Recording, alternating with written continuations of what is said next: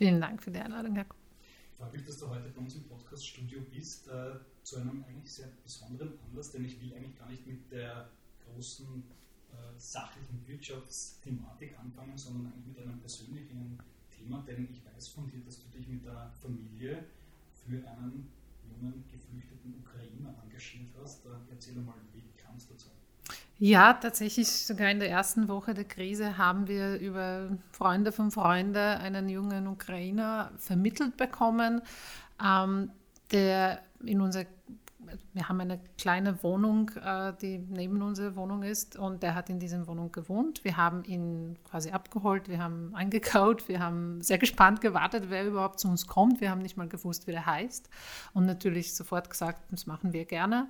Ähm, es war ein junger Programmierer aus Kiew, der eigentlich auch eben für Startups arbeitet und ähm, zur Zeit des Ausbruchs des Kriegs nicht in der Ukraine war, zum Glück, womit er auch grundsätzlich auch ausreisen konnte und ähm, bei uns zwei Wochen verbracht hat. Äh, ich glaube, das, was uns am allermeisten mitgenommen war, ähm, also am allerhöchsten Auswirkungen emotional hat das auf meinen Sohn gehabt. Der ist neun und er hat erfahren, dass wir dem dem, dem, dem Evgeny helfen werden und er hat nicht einschlafen können, weil natürlich die Kinder, die bekommen das alles äh, potenziert mit, dass da jetzt ein Krieg ausbricht und er hat nicht schlafen können. Wir haben ihn tatsächlich bis Mitte in der Nacht nur mit Evgeny sprechen lassen, dass der ein bisschen versteht, was los ist. Das war wahrscheinlich die emotionalste Erfahrung aus der ganzen Geschichte. Ähm, wir haben ihm auch geholfen, sich ein bisschen zurechtzufinden, wo sind die Supermärkte, wo, äh, wo muss ich mein Auto parken. Das große Stress war, für ihn war das ein Auto, kein Parkpickel hat, zu diesem Zeitpunkt waren die Parkpickel eigentlich noch aktiv. Ähm, also so ganze praktische Probleme. Und natürlich für unsere Familie hat das bedeutet, dass wir auch ein bisschen die Verantwortung für ihn übernommen haben. Ich habe selber zwei Kinder und da habe ich noch so eine dritte Person dazu bekommen, um die ich mich kümmern habe und kümmern wollte. Und wir haben immer zusammen gegessen zum Mittag und uns ein bisschen halt fast angefreundet und, und gesprochen, was, wie können wir ihm noch sonst helfen, vielleicht mit der Jobsuche oder und so weiter. Also es war eine durchaus emotionale und intensive Erfahrung. Mhm. Was würdest du sagen aus dieser Erfahrung heraus, ähm, was brauchen die Menschen, die aus der Ukraine zu uns kommen, am Anfang am dringendsten? Ich vermute jetzt mal ein Dach über dem Kopf, äh, psychologische Betreuung ist wahrscheinlich auch naheliegend, aber was brauchen sie dann? Ich glaube, Dach dem Kopf ist das Allerwichtigste, weil ähm, für uns war das ein bisschen so ein Zweitspalt zwischen, wir müssen uns um ihn jetzt sehr kümmern, aber dann gleichzeitig schon zu verstehen, dass sind erwachsene Menschen sind, die irgendwie auch ein normales Leben führen. Das sind jetzt keine Kinder die zu uns kommen, das sind auch keine arme Menschen, die zu uns kommen. Das sind durchaus Menschen, die Jobs hatten, vielleicht ein Auto haben und normale geregelte Lebensverhältnisse. Andererseits natürlich aus Gastfreundlichkeit wollen wir uns sie kümmern. Also man muss hier, glaube ich, so eine Mittelmaß finden zwischen ich will gastfreundlich sein, aber doch nicht irgendwie die Menschen gleich in die Opferrolle stellen, weil das wird natürlich diese ganze traumatisierende Erfahrung noch verstärken, sondern denen vielleicht ein bisschen helfen, sich hier zurechtzufinden. Wo kann ich einkaufen? Was, was, was mache ich? Wo muss ich mich registrieren? Äh, bei uns war das ein bisschen einfacher. Ich bin Polin, also ich habe mit der Sprache dann ein bisschen einfacher gehabt. Äh, das wird natürlich für viele auch ein Thema sein, weil Ukrainisch und Deutsch nicht gerade ähnlich sind. Ähm, aber ich, ich glaube, dass das das, was, was uns persönlich eben am meisten sozusagen emotional mitgenommen habe, ist die Tatsache, dass wir müssen auch anerkennen, dass einfach ganz normal Menschen aus allen möglichen Klassen, Sozialklassen, Einkommensklassen sind und wir dürfen, glaube ich, nicht glauben, dass es jetzt so ein Opfer äh, sind, sondern eben einfach anerkennen, dass es einfach bei uns jetzt normal leben können und ein bisschen Starthilfe, wenn es brauchen, aber dann einfach ermöglichen, dass sie ein ganz normales Leben führen. Ja. Gibt da draußen wahrscheinlich ganz viele Leute, die sich zumindest schon mal überlegt haben, äh, den einen oder anderen bei sich aufzunehmen. Mal so ganz praktisch gefragt, was muss man da eigentlich dazu mitbringen und auf was muss man sich gefasst machen? Also ein eigenes Zimmer ist mal selbstverständlich, aber es geht halt dann weiter. Man braucht vielleicht ein eigenes Badezimmer. Was muss man zur Verfügung stellen? Ja, natürlich unter erwachsenen Menschen es ist es natürlich schwierig, mit jemandem Fremden ein Badezimmer zu teilen. Also das hat auch nicht jeder die Bedingungen dafür. Ähm, das muss man sich natürlich gut überlegen, weil jeder, der weiß, der mit Freunden auf Urlaub schon mal war, weiß, wie schnell das nervig sein kann. Und man muss sich auch bewusst sein, dass man hier natürlich auch gewisse Beschränkungen hat und man muss das aber auch ähm, in Kauf nehmen, weil wenn ich mich verpflichte, jemandem zu helfen, dann muss ich auch äh, sozusagen anerkennen, dass es hier nicht immer einfach sein wird. Aber ich habe bisher das Gefühl, dass unter meinen Freunden sehr viel Hilfsbereitschaft gibt. Ich vermittle auch weiter Anfrage an, an, an Leute, die ich kenne. Und es, es, es tut sich sehr viel. Also ich, ich glaube, die Österreicher sind hier sehr bewusst, dass ich hier helfen kann. Mhm. Wir haben ja bei Training Topics mit unserer Jobplattform auch äh, ja, versucht, unseren Teil bei der Hilfe beizutragen haben die Jobplattform gratis gemacht für Unternehmen, die Jobpostings dezidiert für Ukrainerinnen ähm, bereitstellen wollen. Ähm, hast du das Gefühl, dass das eine sinnvolle Aktion ist? Also das heißt, dass wenn die Leute zu uns kommen und so nach dem ersten äh, Einleben, ähm, sind die dann auch wirklich gewillt, äh, haben die das Mindset dafür zu sagen, ja, wahrscheinlich muss ich hier länger bleiben, ich suche mir jetzt mal wirklich einen Job? Um, unsere Erfahrung mit Evgeny war, dass er zuerst glaube ich, nicht geglaubt hat, dass er hier länger bleiben muss. Ich glaube, der hat zuerst gedacht, er kann vielleicht in einer oder zwei Wochen nach Hause kommen. Ähm, und ich glaube, das wird für manche eine psychische Barriere sein am Anfang, um sich von der Gedanken verabschieden, dass er dass er oder sie oder, oder die Familie kurzfristig wieder zurück kann, weil das schaut nicht danach aus. Und selbst wenn der Krieg tatsächlich vorbei ist, dann wird es noch Monate, wenn nicht Jahre dauern, bis man äh, wieder aufbaut, was zerstört worden ist. Und ähm, ich glaube, das ist das. Ähm, das, das ist das Wichtigste hier sozusagen zu helfen den Menschen, sodass denen klar zu machen, dass man mit diesen Möglichkeiten jetzt sich in Österreich oder in Deutschland oder in Polen oder sonst wo sie, sie wohnen, ein bisschen zurechtfinden müssen ich glaube, das ist das Allerwichtigste. Und dann vielleicht gleichzeitig aber auch kommunizieren, hey, es ist nicht vorbei. Also du kannst schon nach Hause kommen. Aber jetzt bist du da und es wäre wichtig, dass du hier einen Job hast und, dann ein, und, und das hilft dann natürlich den Menschen. Aber anders äh, formuliert, und ich hoffe, das wird nicht sehr zynisch jetzt rüberkommen, aber das hilft auch österreichische Wirtschaft, wenn hier die Menschen, die hier zu uns gekommen sind, auch äh, zum Teil in sinnvollen Jobs arbeiten. Die, wir haben ohnehin schon Fachkräftemangel. Ukrainische Bevölkerung ist im Schnitt mindestens genauso gut, wenn nicht besser ausgebildet als die österreichische. Und das kann natürlich für Österreich mindestens kurzfristig jetzt ein Gewinn sein, dass bei uns auch Menschen wohnen. Ähm, und da, dafür aber muss noch natürlich noch einiges passieren, dass wir diese Integration so, möglich, äh, so gut wie möglich unterbringen. Du hast meine nächste Frage eigentlich schon vorweggenommen, äh, die natürlich hinsichtlich Fachkräftemangel abzielt. Bei uns auf der Jobplattform, es gibt auch andere Jobplattformen, die Ähnliches anbieten, haben sich hunderte Unternehmen gemeldet, die äh, sofort äh, mit dabei waren und äh, Jobs noch und nöcher gelistet haben, ganz stark im IT-Bereich, Developer, Programmierer und so weiter. Ähm, denkst du, ähm, dass das funktionieren wird, dass die Ukrainerinnen dann so lange da bleiben, äh, die entsprechende Ausbildung haben, wahrscheinlich auch Englisch können äh, müssen, um diese Jobs ausfüllen zu können? Also ist meine kleine Probe vom Evgeny, der bei uns gewohnt hat. Der hat perfekt Englisch gesprochen und in IT gearbeitet, aber natürlich, das, das trifft nicht auf alle zu. Aber so von der Durchschnitt der Bevölkerung ist es natürlich schon so, dass es grundsätzlich gut ausgebildete Menschen sind, die aus einem europäischen Land, der gleich um die Ecke ist, kommen und in dieser Hinsicht sich natürlich besonders einfach tun werden, hier sich zu, zu integrieren, verglichen mit anderen Formen der Migration, die wir schon erlebt haben.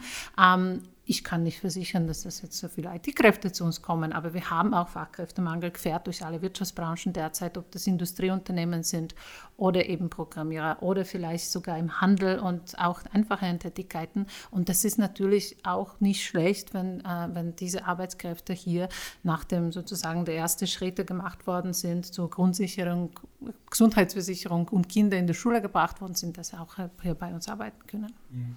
Kommen wir mal so zur Vogelperspektive. Du beschäftigst dich ja als Wirtschaftsforscherin ganz intensiv mit äh, den Auswirkungen dieser vielen, vielen Krisen eigentlich nebeneinander auf äh, die Ökonomie. Also wir haben die Corona-Krise, die Klimakrise läuft im Hintergrund sowieso noch mit. Wir haben eine sehr, sehr hohe Inflation. Jetzt kommt dieser Ukraine-Krieg noch dazu, gepaart mit einer Energiekrise.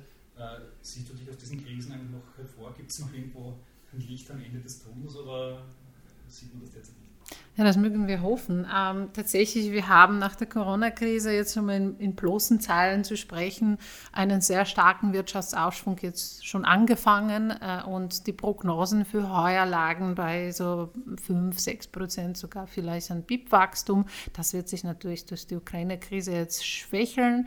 Ähm, Unsere Analyse und vergleichbare Analysen für österreichische Wirtschaft gehen dennoch davon aus, dass die Wirtschaft noch wachsen wird heuer. Also äh, Standpunkt jetzt, Disclaimer mit sehr hoher Unsicherheit natürlich verbunden, gehen wir dennoch davon aus, dass die Wirtschaft um 2-3 Prozent wachsen wird. Also diese Krise hat eine Auswirkung, vor allem auf die Inflation, weil die Inflation hängt sehr stark damit zusammen, wie teuer Energie jetzt ist.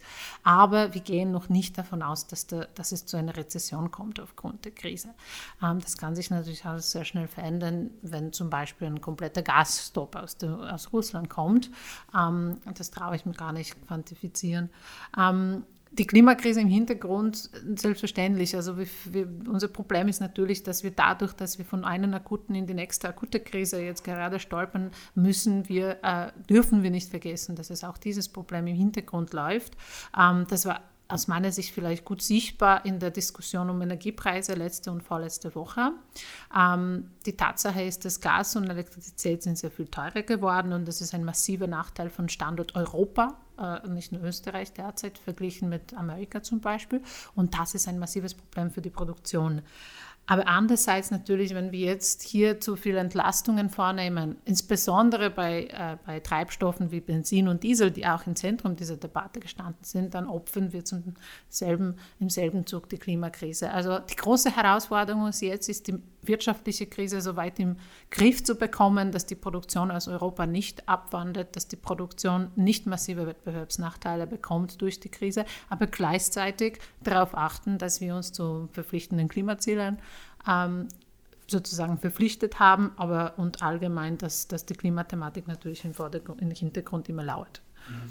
Lass uns noch kurz über die Inflation sprechen. Die ist ja sehr, sehr hoch. Ich glaube, so hoch wie seit 40 Jahren nicht mehr. Wird die noch höher werden? Wir sind ja eigentlich ganz am Anfang dieses Ukraine-Kriegs, dieser Energiekrise. Wie wird das dann im Worst Case zweistellig? Wir gehen davon aus, dass es noch höher wird äh, und äh, das hat eine, eine einfache Begründung, ähm, denn natürlich äh, die Energiepreise, die jetzt in den Medien kursieren, wie etwa Gas, das, ist, das sind die Spotpreise. Und es ist nicht so, dass Unternehmen am Spotmarkt kaufen, zumindest nicht, nicht alle. So also 70, 60, 70 Prozent der Unternehmen kaufen am Terminmärkten. Das heißt, die äh, Transmission der hohen Energiepreise in die allgemeinen Konsumentenpreise, das dauert, weil mit langfristigen Verträgen, das, das wird jetzt über die Zeit immer mehr, äh, aber es ist noch nicht zu 100 Prozent da angekommen. Äh, ich gehe davon aus, dass es gegen Ende des Jahres sozusagen die stärkere Zahlen noch sehen werden. Ich würde zweistellige Inflation jetzt nicht ausschließen, aber erste Schätzungen, die wir vorgenommen haben, gehen von zwei Prozentpunkten aus. Das heißt, zu den zusätzlichen sechs Prozent, die wir jetzt hätten, am Jahresschnitt auf acht ansteigen könnte. Das ist der Jahresschnitt. Also in einzelnen Monaten, gerade in Wintermonaten, wo noch zusätzlicher äh, Gasbedarf durch die Heizungen entsteht, könnte das tatsächlich, glaube ich, zweistellig werden. Aber wie gesagt, das ist alles extrem unsicher derzeit und das ist noch immer ein Szenario mit den tatsächlich realisierten Preisen. Das darf man nicht vergessen. Also was wir gerechnet haben im Institut, ist ein Szenario, das wirklich von der tatsächlichen Terminkurve ausgeht, wie diese ausschaut äh, im März was müssten die Unternehmen jetzt zahlen für ein Gas für Terminlieferungen heuer und nächstes Jahr. Aber es ist noch möglich, dass diese Preise massiv in die Höhe schießen werden, wenn äh, es zu einem Embargo-Szenario kommt und dann reden wir von ganz, ganz anderen großen Ordnungen. Mhm. Noch eine letzte Frage zur Geldpolitik. Die EZB war bis dato im Vergleich zur US-Fed ja sehr zögerlich, muss man sagen, äh, was die Zinswende, die ist ja das ultimative Mittel gegen die Inflation, war sehr zögerlich. Kann sich das jetzt ändern? Also werden die jetzt in Brüssel, quasi, also nicht in Brüssel, eigentlich in Frankfurt, werden die jetzt da endlich mal äh, reagieren müssen? Werden die diese Zinswende vorziehen müssen? Ähm, das, das, das, ist ein bisschen komplizierter. Die US-amerikanische Inflation hat leicht andere Hintergründe. Ähm, die Amerikaner haben in der Corona-Krise massivst äh, mit diskretionären Hilfen gearbeitet, deutlich, deutlich stärker als in Europa, was auch damit zu tun hat, dass, äh, dass durch ein Steuersystem in Europa viel mehr abgefedert wird automatisch und durch die Arbeitslosenversicherung. Das ist in Amerika nicht so. Deswegen, man hat viel mehr Geld in die Hand genommen und es gab tatsächlich Programme, dass praktisch jeden Amerikaner einfach 1000 Dollar im Monat überwiesen worden ist. Und das hat quasi auch die Inflation angeheizt. Also das ist klar und eindeutig eindeutig, dass die Inflation in Amerika durch das Überhitzen der Wirtschaft zustande gekommen ist, mit massiven Überforderung im Endeffekt auch zum Teil in der Covid-Krise. Und nicht mit Energiepreisen. Ölpreise sind gestiegen, aber die Gaspreise in Amerika bewegen sich sehr minimal. Die sind immer noch so bei 15, 20 Dollar die Megawattstunde. Bei uns waren sie kurzfristig bei 300 Dollar. Also das ist ganz andere Liga. Das heißt, der Fed hat viel mehr Möglichkeiten, hier mit Geldpolitik dagegen zu reagieren und es ist auch richtig, dass dagegen reagiert worden ist. In Europa haben wir eine sogenannte Angebotskrise, das heißt, das ist vor allem durch die Produktionskosten getrieben, weniger durch die Nachfrage. Ich sage nicht ganz, nicht, äh, nicht nur, aber vorwiegend durch das Angebot. Nachfrage spielt natürlich auch zum Teil eine Rolle, weil die sehr niedrigen Zinsen ermöglichen günstige äh, Finanzierung des Staatsbudgets und der Schulden. Und die ganze Corona-Hilfen, die bei uns die Nachfrage stabilisiert haben, haben wir im Endeffekt auch durch die günstige Verzinsung finanzieren können. Also es ist nicht so, dass man nichts machen kann.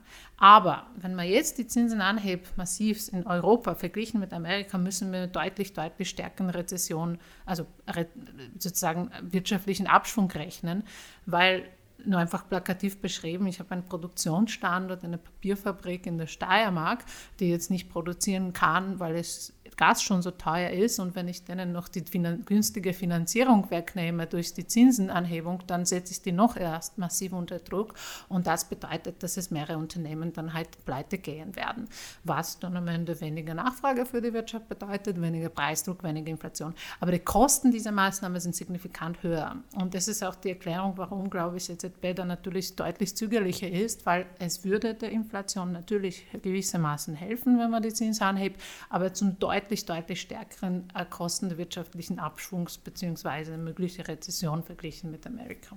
Mhm.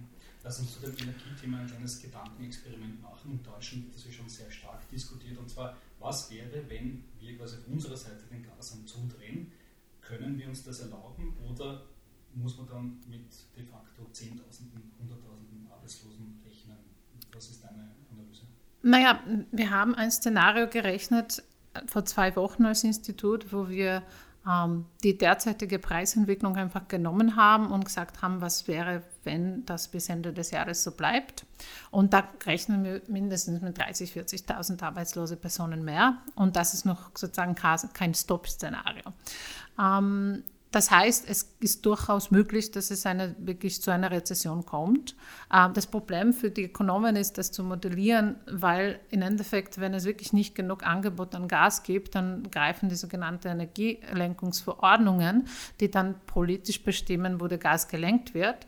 Und ich habe keine Ahnung, was in diesen Verordnungen steht, ob das dort steht, dass der Föst noch produzieren darf oder nicht oder, oder Lenzing oder sonstige gasintensive Unternehmen, Papierbranche. Und ohne das zu wissen, kann man das natürlich schwer abschätzen.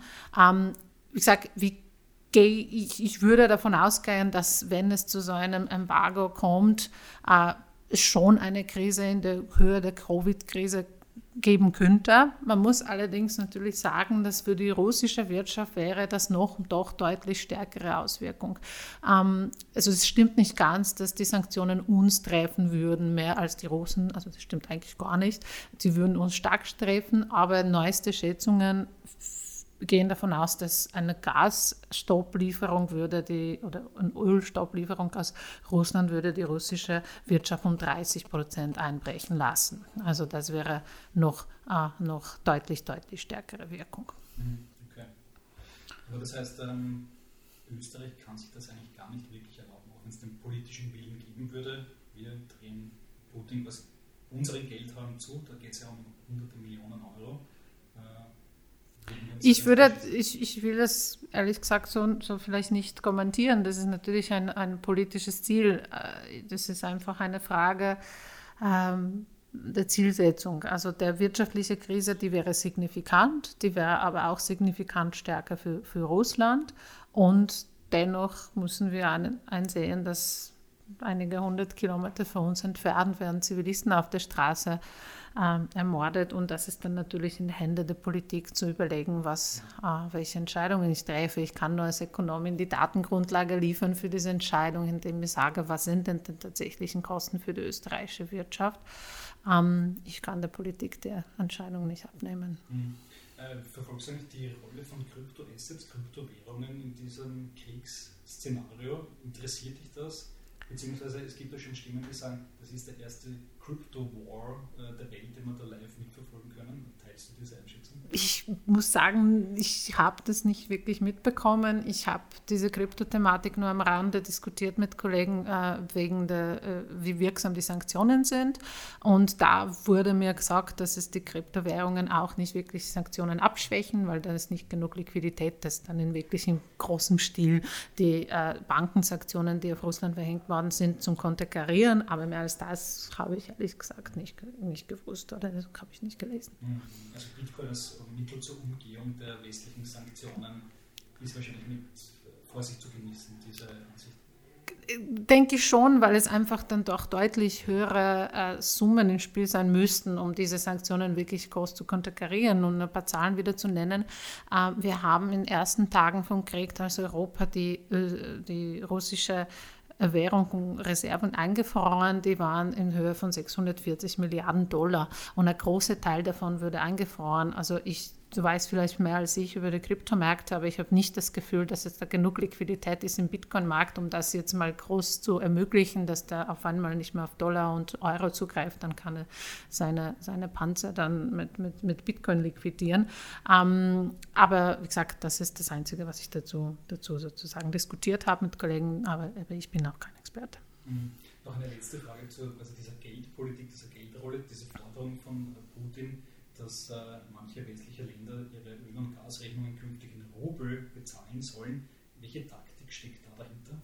Naja, die Taktik ist relativ banal. Äh, damit zwingte der europäische Länder, dass der Rubel gekauft wird und der Kurs vom Rubel wird dann natürlich nach oben äh, schießen und damit hofft er, dass den Rubel quasi in, der, in die Währungswert vom Rubel zu stützen. Ähm, das, ist, das ist die Idee dahinter. Es hat allerdings schon viele Stimmen gegeben, dass es nicht gemacht wird von den Ländern. Also es, es, es, es scheint keinen Zuhör gefunden zu haben. Auch äh, OMV hat gesagt, dass die Verträge sind in Euro und die werden werden nicht gekündigt, die werden nicht umgeschrieben. Also ich glaube, das, das wird nicht funktionieren. Mindestens habe ich nicht das Gefühl, dass sich die europäischen Länder hier abschrecken haben lassen. Mhm.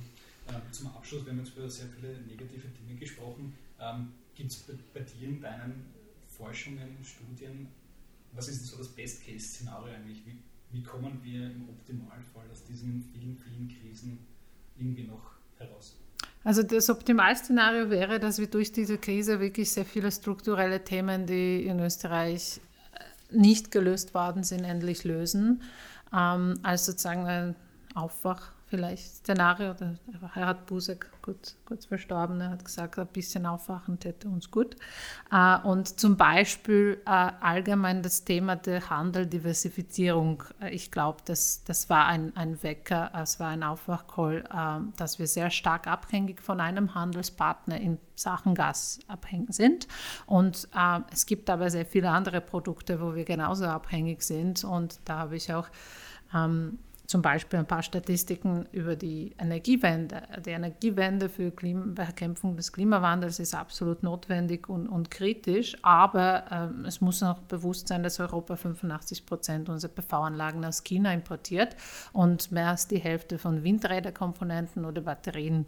Äh, das ist kein Argument gegen Energiewende. Das ist ein Argument dafür, dass wir endlich unsere Handelspartner und unsere äh, zu diversifizieren und unsere eigene Forschung und große strategische Projekte auf europäischer Ebene sinnvoll umsetzen.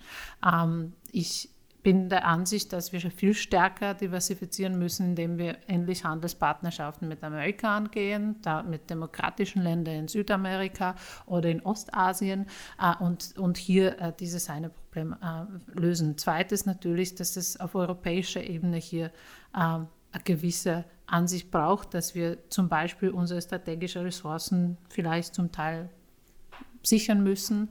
Ähm, es gibt Instrumente in der EU, die das ermöglichen, das sogenannte IPSE-Programm beispielsweise. Das ist ein Programm, wo die äh, übergreifend über die Länder große Strategieprojekte durchgeführt werden können und dann Wettbewerbsrecht quasi nicht greift. Es gibt solche Projekte zum Beispiel in Sachen grüner Wasserstoff. Wir hätten Instrumente, das noch mehr zu forcieren. Äh, und dann natürlich auf, auf, auf österreichischer Ebene. Ähm, wir haben riesengroße strukturelle Probleme äh, in dem Budget.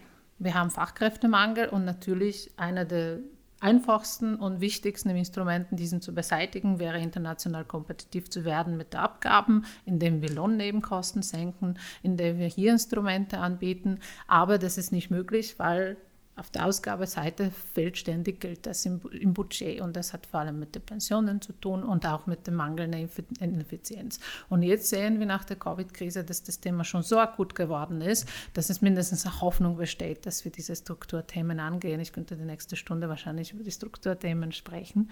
Ähm, und das ist vielleicht das, die, die, Hoffnung, die ich habe, dass diese Krisen haben tendenziell eine Wirkung, dass die die Menschen ein bisschen in Bewegung bringen und ein bisschen Probleme offenbaren und das wäre natürlich sehr gut, wenn das auch in Österreich jetzt passiert. Hm, muss ich eine letzte Nachfrage stellen, weil das fand ich gerade sehr spannend. Äh, du hast gesagt, ähm, wenn wir mehr auf Wind- und Sonnenenergie setzen, begeben wir uns ja quasi in eine neue Abhängigkeit. Also wenn China so ein großer Produzent ist, auf den ersten Blick wirkt das wie, wir schlagen zwei Fliegen mit einer Klappe, wir lösen uns aus der Abhängigkeit von russischem Gas, russischer Energie und machen das für die Klimakrise. Auf der anderen Seite müssen wir diese ganzen Solarpaneele, Windräder auch irgendwo einkaufen und das müssen wir dann in China machen. Ähm, ja, also natürlich ist es ein bisschen komplizierter als das, weil äh, wenn ich Gas kaufe und den auf einmal nicht habe, dann fährt meine Fabrik sofort quasi runter und mein Auto fährt nicht mehr, wenn ich kein Benzin habe. Das ist mit den PV-Anlagen und mit Windrädern natürlich nicht direkt so, weil wenn ich den schon habe, dann kann ich den eine Weile noch laufen lassen. Aber das veranschaulicht wirklich ein riesengroßes strategisches Problem, das in der EU schon passierte. Wir haben diese Technologien mitentwickelt, wir haben sie subventioniert auch zum Teil, aber die ganze Produktion erfolgt jetzt woanders und es kann natürlich unter Umständen auch zum Thema werden, wenn ich sage, ich muss jetzt massiv investieren in den nächsten 10, 15 Jahren. Was passiert, wenn die China jetzt morgen sagt, na, der Taiwan, da, schauen jetzt alle auf die Ukraine, die würden in Taiwan einmarschieren, würden wir jetzt unsere Energiewende in Europa opfern? Oder doch nicht. Ah, also solche Probleme sollen einfach nicht entstehen, indem wir vorher uns schon diversifiziert haben und gesagt haben, wenn wir nicht PV-Anlagen aus China haben, dann können wir eigene produzieren oder vielleicht aus Amerika oder sei es Argentinien ähm, importieren. Und das muss eigentlich quer durch alle Produktbranchen passieren, äh, weil wir wissen auch nicht, welche Technologien die wichtigsten der Zukunft sein werden. Diese Technologieoffenheit müssen wir im Auge behalten und dennoch im Rahmen dessen so gut wie möglich unsere unsere Wertschöpfungsketten einfach mit allen, äh, allen Partnern aus, Demokra aus demokratischem Spektrum weiterführen. Vielen Dank. Danke.